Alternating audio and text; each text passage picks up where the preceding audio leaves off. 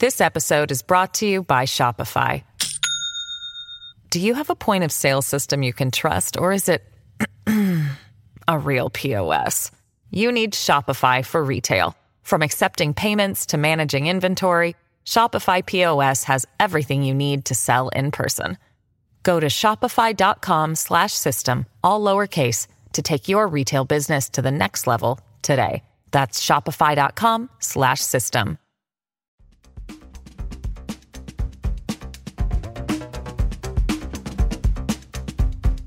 La tribuna presenta las noticias más importantes del día. A continuación, le brindamos las cinco noticias más relevantes de este jueves 13 de octubre del 2022.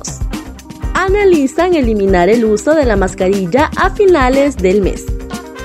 Titular de la Secretaría de Salud, José Manuel Matiu, manifestó este jueves que se analiza el cierre de triajes y eliminar el uso de la mascarilla ante los bajos niveles del virus de la COVID-19 en Honduras. Matthew dijo que la población no quiere vacunarse, pese a que hay vacunas y que se va hasta las casas de la gente y no quieren inocularse. Añadió que la Comisión de Vigilancia se reunirá a finales de octubre donde pedirá que se analice eliminar el uso de la mascarilla y que solo se utilice en los ambientes cerrados y autobuses. Estados Unidos destina más de 64 mil visas de trabajo para el Triángulo Norte de Centroamérica el Departamento de Seguridad Nacional y el Departamento de Trabajo de Estados Unidos anunció que emitirá una regulación que, podrá, que pondrá a disposición de los empleadores 64.716 visas temporales H2B adicionales para trabajadores no agrícolas para el año fiscal 2023. En ese sentido, el canciller de Honduras, Enrique Reina, agradeció al gobierno de Estados Unidos por esa decisión que también beneficia a los países de Guatemala y El Salvador. This episode is brought to you by Shopify. Do you have a point of sale system you can trust, or is it a real POS?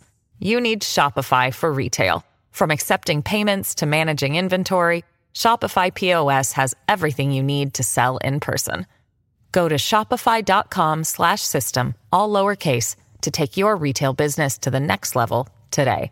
That's shopify.com slash system. CNA presenta un nuevo caso de corrupción por 142 millones de lempiras a la NE. El Consejo Nacional Anticorrupción presenta este jueves un nuevo caso de corrupción con donación simulada de compensación en la Empresa Nacional de Energía Eléctrica NE, el cual generó un perjuicio a las finanzas de la estatal eléctrica que sobrepasa los 142 millones de lempiras. Salvador Nasralla y Héctor Zelaya intercambiaron opiniones en Twitter. El designado presidencial Salvador Nasralla intercambió este jueves opiniones con el secretario privado de la presidente Héctor Manuel Zelaya, quien además es hijo de la presidenta Xiomara Castro y del exmandatario Manuel Zelaya. El primero en expresar sus pensamientos fue Héctor Zelaya, quien llamó a Narrala a no dejarse engañar y que no sea parte de la desestabilización del gobierno.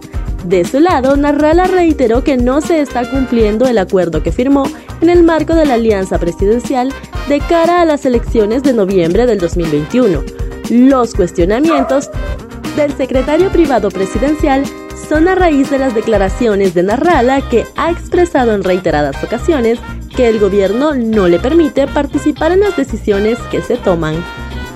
Fatal accidente de tránsito deja 15 personas heridas en Choloma. Este jueves se reportó un accidente vial entre un microbús y una rastra que dejó un total de 15 personas heridas en el Boulevard del Norte en Choloma Cortés, el cuerpo de bomberos y socorristas de ambulancias llegaron al lugar para atender a los heridos y trasladarlos al Hospital Mario Catarino Rivas de San Pedro Sula, en el norte de Honduras. Aún se desconoce la identidad de los heridos. Según el informe preliminar, se indica que el conductor de la rastra pegó en el autobús, lo que provocó que el conductor del microbús volcara. Los heridos se trasladaban en el microbús. El conductor de la rastra se encuentra ileso. Estas fueron las cinco noticias más importantes de hoy, jueves 13 de octubre del 2022.